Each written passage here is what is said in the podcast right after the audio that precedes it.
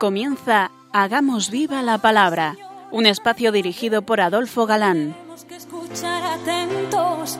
En tu palabra, Jesús, está el mensaje, el del amor, el de andar despiertos. Cuando no tenga sentido la tristeza, o en nuestra historia andemos como ciegos. En tu palabra hallaremos la fuerza que nos levante y llene de sosiego.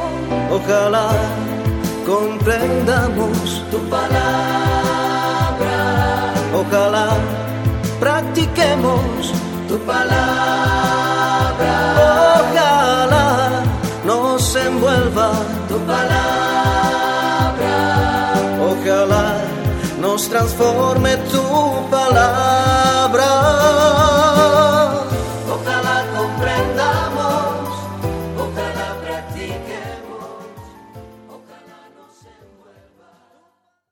Hola amigos, un día más nos acercamos a la palabra de Dios, que es viva y eficaz. Como sabemos, fieles a nuestro encuentro quincenal a través de las ondas con todos vosotros. A las puertas de la primavera, como quien dice, una vez más os, per- os pedimos permiso para entrar en vuestros hogares. Aquí estamos de nuevo Adolfo, y Marta, dispuestos a pasar esta hora en vuestra compañía. Bienvenidos al programa Hagamos viva la palabra. Estamos, como sabéis, comentando el Apocalipsis y nuestro programa de hoy llega ya al decimonoveno. ¿qué tal amigos? Eh, terminamos de comentar el último día, el capítulo 17, que anunciaba la ruina de Roma, y en este nuevo capítulo de Apocalipsis, que tanto nos está enseñando, vamos a ver hoy cumplido este anuncio, el de la destrucción de la Gran Babilonia. Pretendían la destrucción de la Iglesia, y es aniquilada, aunque expresada en profecía y muy semita, dando como pasada una cosa de futuro inmediato. Cayó, cayó la gran Babilonia, dirá el texto, quedando convertida en morada de demonio y albergues de toda ave inmunda y abominable. Y al ser castigo inmediato, se avisa a los cristianos para verse libres del castigo que ha de venir. Grandes lamentos veremos en cuantos la caída de Babilonia, Roma, como sabemos, les va a dejar sin sus dineros, sin sus poderes, sin sus beneficios, sin sus placeres, y veréis cómo estos lamentos seguirán mientras dure este mundo, en cuantos pierden esos mismos intereses. Por el contrario, el júbilo de los santos, apóstoles, profetas, será manifiesto porque Dios ha juzgado su causa contra los enemigos de Dios y de la Iglesia. Con razón, de nuevo, os autorizo a llamarme machacón, sobre el valor mm, doble de las visiones en cuanto que sirven a los contemporáneos de San Juan y a todos los futuros entre los que nosotros estamos. Os lo volveré a recordar cuando en el último versículo del siguiente capítulo y con motivo de dar por arrojada al mar la gran ciudad de Babilonia diga Y en ella se halló la sangre de los profetas y de los santos, y de todos los degollados sobre la tierra. Luego, los mártires de ayer, de hoy y de mañana. Ya llegaremos a él. Ahora, como es nuestra costumbre, empezamos leyendo el primer párrafo de este capítulo 18 que hoy comenzamos. Después de esto vi bajar del cielo a otro ángel, que tenía gran poder, y la tierra quedó iluminada con su resplandor. Gritó con potente voz diciendo, Cayó, cayó la gran Babilonia. Se ha convertido en morada de demonios, en guarida de toda clase de espíritus inmundos, en guarida de toda clase de aves inmundas y detestables, porque del vino de sus prostituciones han bebido todas las naciones, y los reyes de la tierra han fornicado con ella, y los mercaderes de la tierra se han enriquecido con su lujo desenfrenado. Eh, prácticamente lo tenemos comentado. Ya sabemos que Juan vuelve una y otra vez sobre las mismas ideas y decíamos que no obstante, siempre sabemos más mm, de lo ya dicho anteriormente. Gracias a estas repeticiones, siempre hay nuevos matices. Este ángel, con gran poder, ilumina a la tierra y su voz será escuchada por toda la tierra. Pensando en lo que fue la grandeza del imperio romano y en lo que el vidente ve ya como realizado, ¿dónde están ahora sus legiones, sus poderes, sus vasallos? Ahora, morada de demonios, retiro de puras aves, y así será imperio tras imperio hasta el final de los tiempos. Algo semejante profetizó Isaías cuando anunció la ruina de Babilonia y su fabuloso poder que acabó desmoronándose. Hay una frase, en el versículo 3 que acabamos de oír, que bien puede ser repetida hoy por tantos del tercer mundo donde hay millones de seres humanos que mueren de hambre, pues dice Los negociantes de la tierra se enriquecieron con el poder de su lujo. Negociantes de droga, de armas, de alimentos, incluso de los que han llegado gracias a la generosidad de otras personas. Negocios, hasta de órganos humanos. En fin, sin comentario, sigamos leyendo.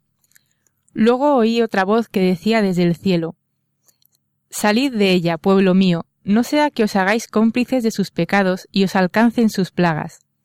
Porque sus pecados se han amontonado hasta el cielo, y Dios se ha acordado de sus iniquidades. Dadle como ella ha dado, dobladle la medida conforme a sus obras, en la copa que ella preparó, preparadle el doble. En proporción a su jactancia y a su lujo, dadle tormentos y llantos, pues dice en su corazón, estoy sentada como reina, y no soy viuda, y no he de conocer el llanto. Por eso en un solo día llegarán sus plagas, peste, llanto y hambre, y será consumida por el fuego, porque poderoso es el Señor Dios que la ha condenado. El consejo de Dios, siempre a través de su Iglesia, de que los suyos huyan de los peligros, es frecuente. Hay ejemplos repetidos y claros tanto en el Antiguo como en el Nuevo Testamento. A la familia de Lot, por ejemplo, se le aconsejó salir del lugar, aunque no le hacían caso en principio. Salió Lot y habló con sus yernos, los prometidos de sus hijas. Levantaos, dijo, salid de este lugar, porque Yahvé va a destruir la ciudad.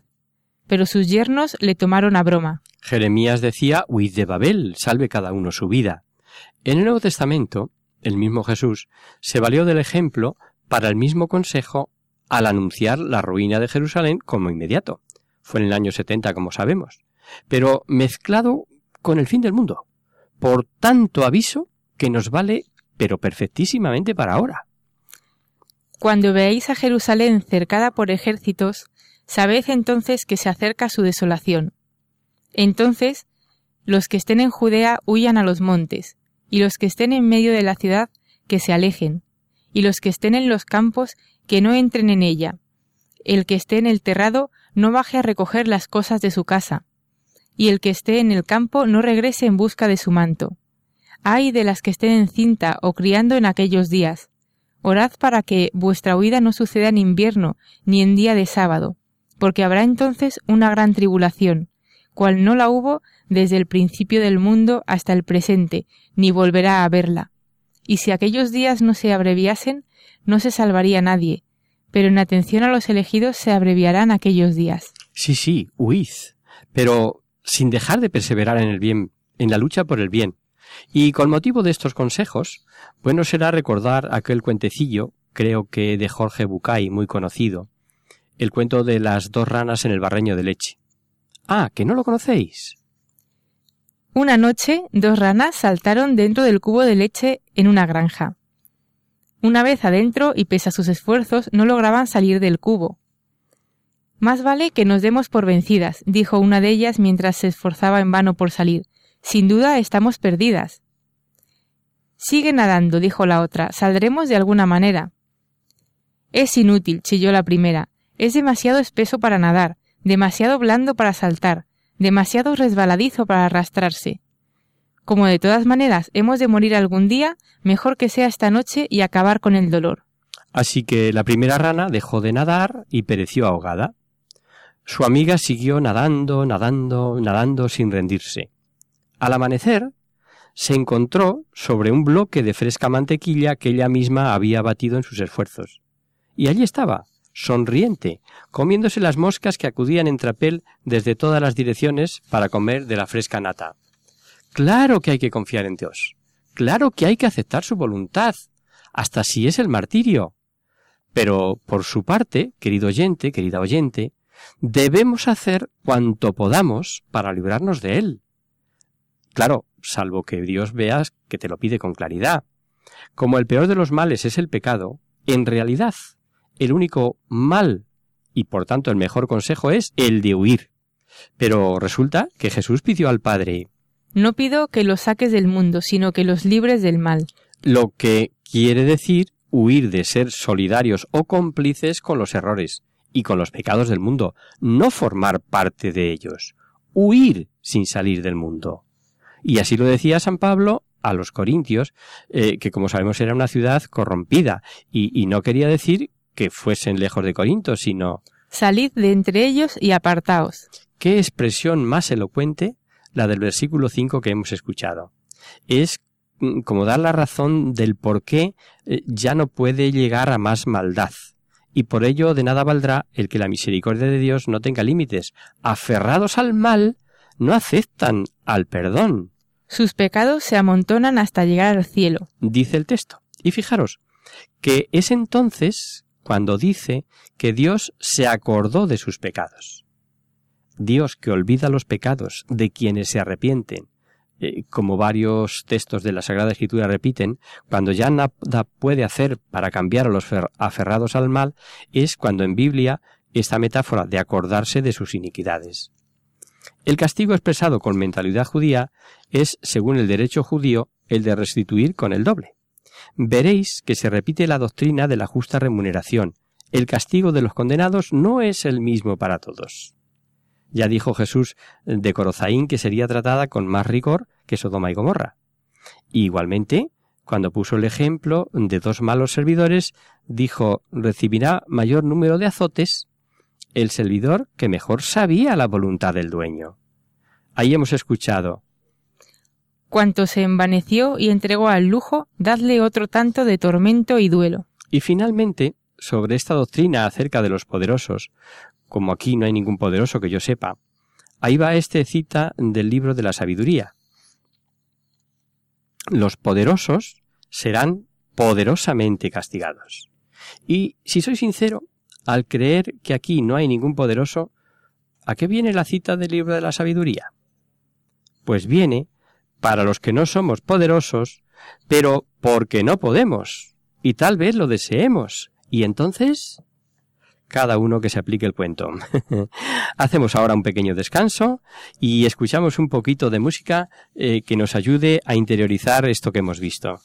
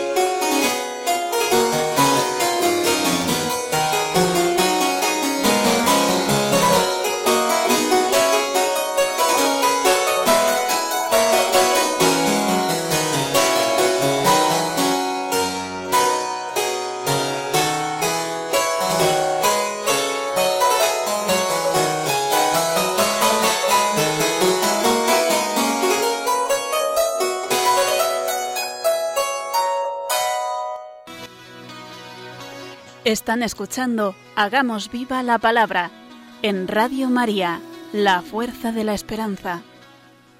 Amigos, de nuevo con vosotros tras este breve descanso musical. Os recordamos, queridos oyentes, que sintonizáis el programa Hagamos viva la palabra. Si queréis contactar con nosotros vía correo postal, lo podéis hacer a Radio María, Paseo Lanceros, número 2, primera planta, 28024 de Madrid. O si lo preferís, al correo electrónico hagamos viva la palabra arroba radiomaria.es. Para los que os acabáis de incorporar, deciros que estamos analizando el Apocalipsis y concretamente el capítulo 18.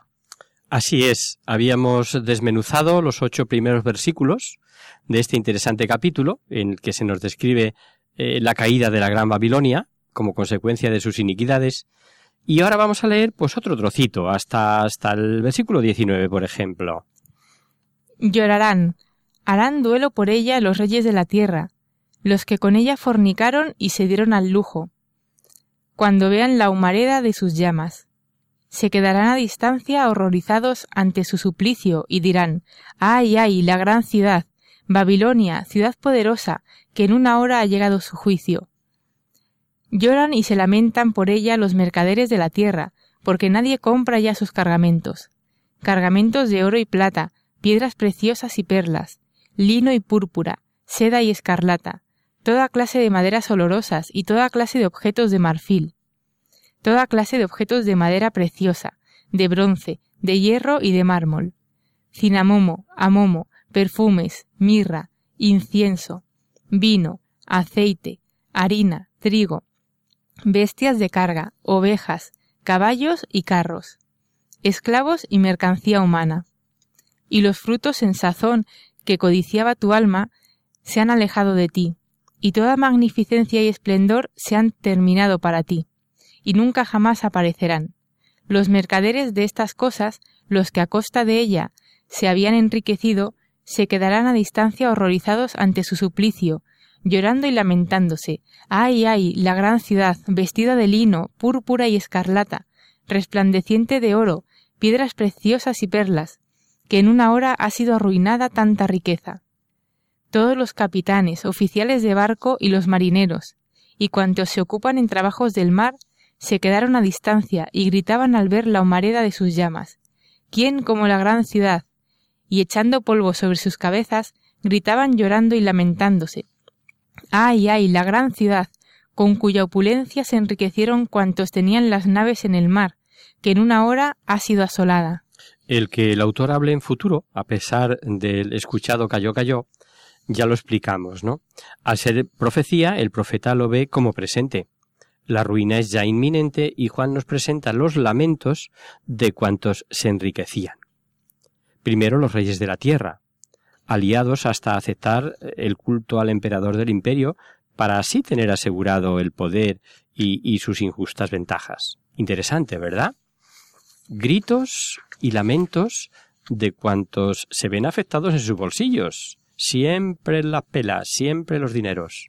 Gritos y lamentos porque se acabó el lujo. Ese lujo excesivo, insultante. Circularían por Roma en aquellas épocas las revistas llamadas del corazón? Escribió Plinio el Viejo. Roma gastaba anualmente 100 millones de sestercios solo en comercio de perlas con Arabia, India y China. ¿100 millones de sestercios? ¿Lo traducimos a pesetas? Entre los 80.000 y los 100 millones de las antiguas pesetas. Habida cuenta de que el sestercio era la cuarta parte de un denario y el denario más o menos de tres a cuatro mil pesetas, un denario veinte o veinticuatro euros. Cuando uno lee sobre aquellos lujos de muebles de maderas exóticas, eh, con joyas incrustadas, cruce de regalos de figuras de oro macizo, perfumes como el cinamomo, una sola libra valía cerca de seis mil euros, alrededor de un millón de pesetas a precio traducido. Nos extrañan los ayes por lo que pierdan. ¿Cómo nos van a extrañar? Lamento de los marineros que hacían su agosto y se hacían ricos gracias al comercio y la trata de esclavos. muchos de ellos para ser sometidos a aberraciones sexuales o destinados a la arena como gladiadores para diversión de la gran ramera, el circo de Roma. No se puede expresar mejor, lo hemos oído, la ciudad grande de Babilonia, la ciudad fuerte, en una hora ha venido a su juicio. Y esto fue para aquellos poderosos adinerados inmorales. ¿Y los adinerados de hoy? ¿No gritan también con lamentos o no gritarán cuando les llegue su hora? Ese desgraciado dicho de que tanto tienes, tanto vales, tendría que acabar diciendo tanto vales durante el corto tiempo que vas a disfrutarlo, pues después vamos a finalizar el capítulo leyendo los cuatro últimos versículos. Alégrate por ella, cielo, y vosotros los santos, los apóstoles y los profetas, porque al condenarla a ella Dios ha juzgado vuestra causa. Un ángel poderoso alzó entonces una piedra, como una gran rueda de molino, y la arrojó al mar, diciendo Así de golpe será arrojada Babilonia, la gran ciudad, y no aparecerá ya más. Y la música de los citaristas y cantores, de los flautistas y trompetas, no se oirá más en ti, artífice de arte alguna no se hallará más en ti. La voz de la rueda de molino no se oirá más en ti. La luz de la lámpara no lucirá más en ti. La voz del novio y de la novia no se oirá más en ti. Porque tus mercaderes eran los magnates de la tierra. Porque tus hechicerías se extraviaron todas las naciones. Y en ella fue hallada la sangre de los profetas y de los santos, y de todos los degollados de la tierra. Al repetirse circunstancias, pues hemos de repetir interpretaciones. El versículo 20 pudiera inducir a creer que el motivo del regocijo, de la alegría de los santos, de los apóstoles y de los profetas, se debe a la ruina y la condenación de los malos, nada más lejos de la realidad, ya quedó apuntado en la última emisión, recordemos. La alegría es porque termina su poder, y claro, con él sus tremendas persecuciones. Además, alegría porque sirve de aliento para los cristianos que ven cómo se cumplen las promesas del cese del mal y el triunfo del bien. Y además, que la justicia divina ha sido cumplida, que si atributo divino es su misericordia, también lo es la justicia, queridos oyentes. El creyente acepta el pago, el cumplimiento de la justicia divina por el sacrificio de Jesucristo. Pero el que rechaza la sangre de Cristo, el que rechaza su misericordia, desde luego sufre las consecuencias de la justicia divina. Interesante que al, citar el regocijo diga santos, apóstoles y profetas. Como santos, cita el Nuevo Testamento a los cristianos en general, como por ejemplo vemos en Hechos o en Corintios, que considera a, todos los cristianos santos. Pablo dice lo mismo de los de Acaya, provincia romana de Grecia, eh, en su saludo, os lo recordamos, les dice Pablo, apóstol de Jesucristo por la voluntad de Dios, y Timoteo, el hermano, a la iglesia de Dios que está en Corinto, con todos los santos que están en toda Acaya. A vosotros gracia y paz de parte de Dios, Padre nuestro, y del Señor Jesucristo. Como apóstoles, puede que se refiera principalmente al testimonio ya dado por Pedro y Pablo con su martirio en Roma, hacía alrededor de unos treinta años. Y como profetas, son los predicadores, los que mm, hablan en nombre de, los dedicados a predicar la nueva nueva, la buena nueva, como al igual que lo de los cristianos, podemos verlo en varias citas. Hemos tomado una de Hechos. Había en la iglesia fundada en Antioquía profetas y maestros, Bernabé, Simeón llamado Níger, Lucio el Cirenense, Manajén, hermano de leche del tetarca Herodes, y Saulo profetas y maestros, y el final de la profecía de la ruina del imperio romano, y expresada muy poéticamente, eh, con esa metáfora de la gran piedra arrojada al mar, como arrojada con tal ímpetu, será arrojada a Babilonia y ya no será ni hallada. Se acabaron las fiestas, las músicas, el ruido de la muela, ya no habrá ni moliendas ni ruido de trabajos. Todo muerto. Ni volverá a lucir su luz ni habrá voz del esposo o esposa. Veréis que el cuadro es expresivo, dantesco. Lo que no quedó borrada fue la sangre de tanto profeta y santo degollado. El mensaje es permanente, queridos oyentes. La persecución pasa, el mal no prevalece, el premio sí será eterno. Toda esta revelación es historia, sí, sin duda, y eficaz la visión profética para fortalecer, para fortalecer la fe a aquellos primeros cristianos que tanta persecución sufrieron. Pero es también visión escatológica, es, es trascendente, porque a su hilo conductor nos lleva hasta la total y definitiva victoria de la Iglesia. Y cuando acabemos esta historia tendremos diablo más bestia igual a perversión y como consecuencia condenación. Y por otro lado, por contra, Cristo, Iglesia y como consecuencia santificación, felicidad eterna. Este es el gran mensaje del libro del Apocalipsis, queridos oyentes. Ya lo hemos empezado a ver, a palpar en este capítulo. Nos queda lo mejor por ver.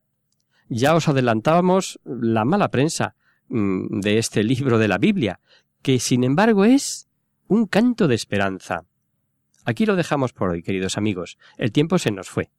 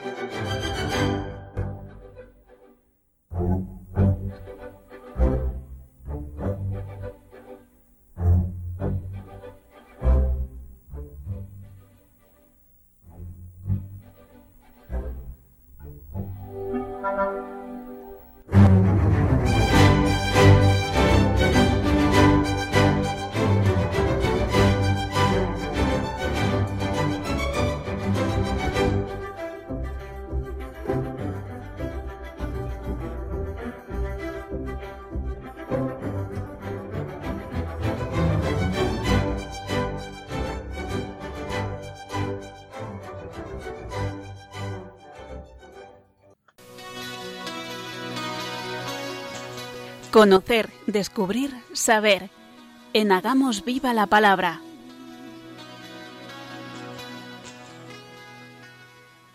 Pasamos ahora, queridos oyentes, a responder a vuestras preguntas y damos comienzo a nuestro espacio Conocer, Descubrir, Saber. Y en nuestro programa de hoy vamos a terminar de contestar en antena a Antonio, un amigo riojano que dejamos a medias la pasada emisión. Desde Logroño, Antonio nos planteaba distintas preguntas acerca de los primeros cristianos y la semejanza de aquellos días con la Iglesia actual, qué problemas tuvo que afrontar la Iglesia primitiva, etc.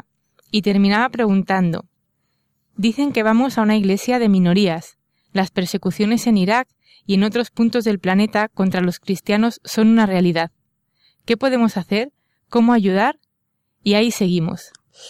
Eh, decíamos hace 15 días que teníamos afortunadamente muchos testimonios escritos de esos primeros cuatro siglos de la Iglesia. Y vamos a continuar donde lo dejamos. Por Arístides sabemos también que entre los primeros cristianos se practicaba la caridad a diario y se ayudaba al necesitado. Fuera amigo o no lo fuera, fuera amigo o enemigo, hospedándole en casa y compartiendo con él los bienes aunque fueran escasos. Leemos.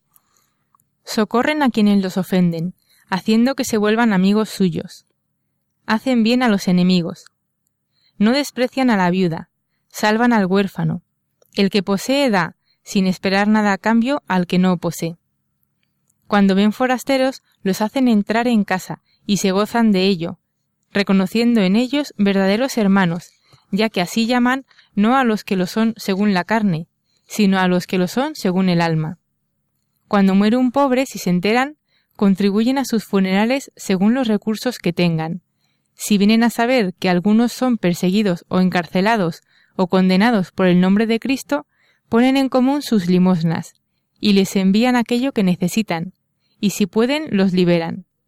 Si hay un esclavo o un pobre que deba ser socorrido, ayunan dos o tres días, y el alimento que habían preparado para sí se lo envían. Eh, los cristianos no nacen, se hacen. Esta es una frase que escribió Tertuliano a finales del siglo II, y es que los primeros cristianos eran conversos que habían nacido en la gentilidad y que tras un tiempo de prueba y de instrucción catequética se incorporaban a la Iglesia a través del bautismo. A partir del siglo IV esto empieza a cambiar y las familias cristianas transmiten ya la fe en Cristo a sus hijos desde pequeños. Las primeras comunidades cristianas estaban constituidas en su mayoría por gente de condición humilde, de concepción sencilla, Celso, intelectual pagano, se mofaba con desprecio de los tejedores, zapateros, lavanderas y otra gente sin culturas propagadores del Evangelio. Pero el cristianismo también se extendió entre la aristocracia romana, hasta el punto de que en el siglo III el emperador Valeriano dictó un edicto persecutorio dirigido especialmente contra los senadores caballeros y funcionarios imperiales por cristianos. La Eucaristía se celebraba todos los domingos, bien en una vivienda cristiana, sede de alguna iglesia doméstica, o bien en los lugares destinados al culto que comenzaron a existir desde el siglo III. A través de San Justino y de su famoso discurso eucarístico, en el que describe minuciosamente cómo se desarrollaba la celebración de la Eucaristía, sabemos que seguimos celebrando la misa dominical exactamente igual que entonces. Primero las lecturas, luego la homilía, después las preces, la acción de gracias, la consagración y la comunión. La estructura interna de las comunidades cristianas era jerárquica. El obispo, jefe de la Iglesia, estaba asistido por el clero, y cuyos grados superiores, presbíteros y diáconos, eran igual que el, episcopado de institución divina. En el curso de los primeros siglos aparecieron los clérigos menores que tenían asignadas determinadas funciones eclesiásticas. Los fieles que integraban el pueblo de Dios eran en su inmensa mayoría cristianos corrientes, pero dentro de estos cristianos de a pie había algunos que sobresalían por su forma de vida o su ministerio. Los carismáticos, por ejemplo, que eran cristianos que para el servicio de la Iglesia recibieron dones extraordinarios del Espíritu Santo. Los carismáticos abundaron muchísimo y cumplieron una función importante en la Iglesia del primer siglo, cuando todavía estaban los apóstoles al frente de la mayoría de las iglesias. Además de estos estaban los confesores, las viudas y las vírgenes. Exactamente, los confesores de la fe son llamados así por confesar su fe, como los mártires, sufriendo prisiones y tormentos, pero sin llegar a tener que entregar su vida. De ellos, algunos alcanzaron la santidad, los veneramos, y nos encontramos en el santoral con su nombre, con el apelativo de confesor. Pues de esta confesión se trata, no de los que administran el sacramento de la confesión, como a primera vista se puede pensar. Las viudas, que desde los tiempos apostólicos formaban un orden y, como veíamos en las cartas de San Pablo, atendían a ministerios con mujeres, hay determinadas misiones en la Iglesia que en su institución, su orden y su generosidad lo realizan mucho mejor que nadie. Y por último, los ascetas y las vírgenes, que optaban por el celibato y formaban, en palabras de San Cipriano, la porción más gloriosa del rebaño de Cristo.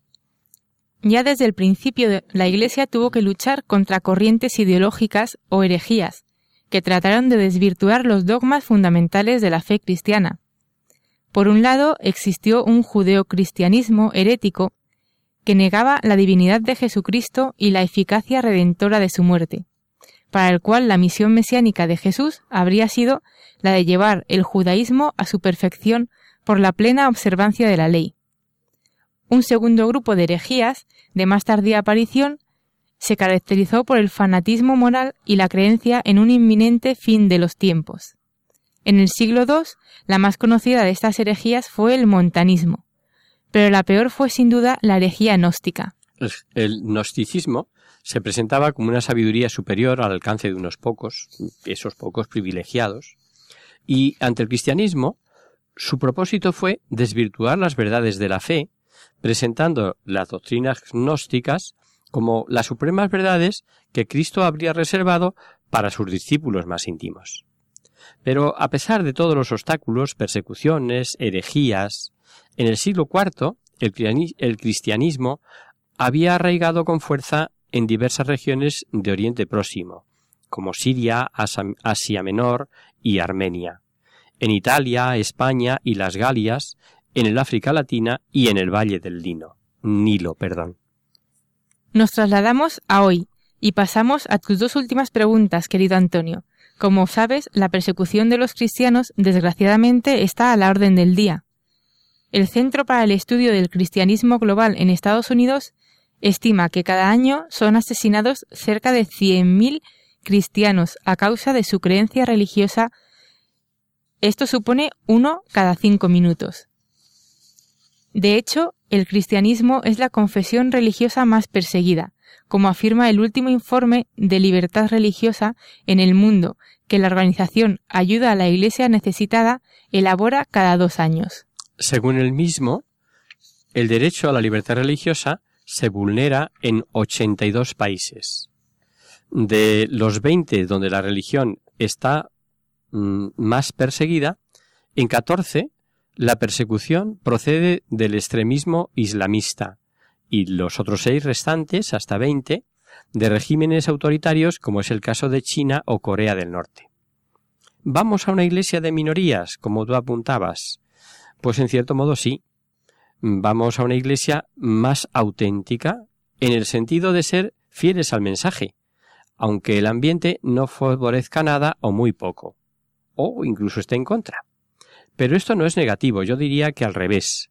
Ser consecuentes con nuestra fe puede ser objeto de imitación por muchas personas a los que les mueve la autenticidad, hartos de sucedáneos.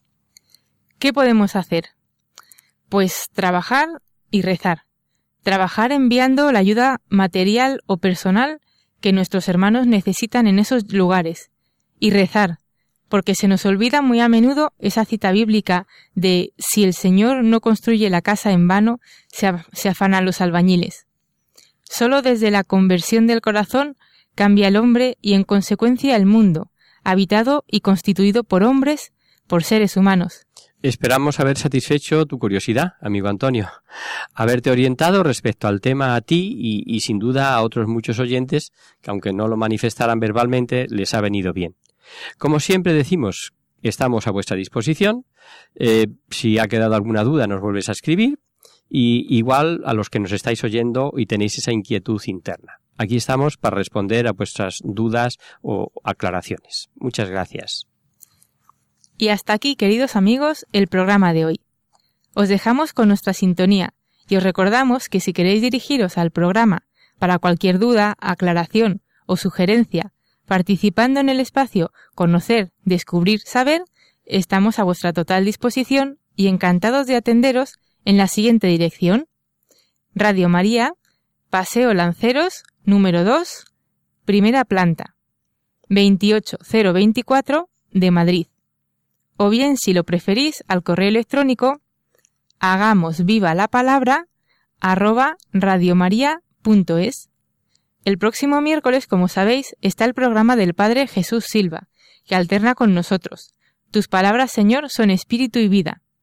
Por tanto, nosotros nos encontraremos de nuevo dentro de 15 días, si Dios quiere. Con un programa en el que seguiremos profundizando en este tesoro escondido en las páginas de este interesante libro de Apocalipsis, al que ya veis que le vamos cogiendo el gustillo. Hasta el próximo día, amigos. Hasta el próximo día.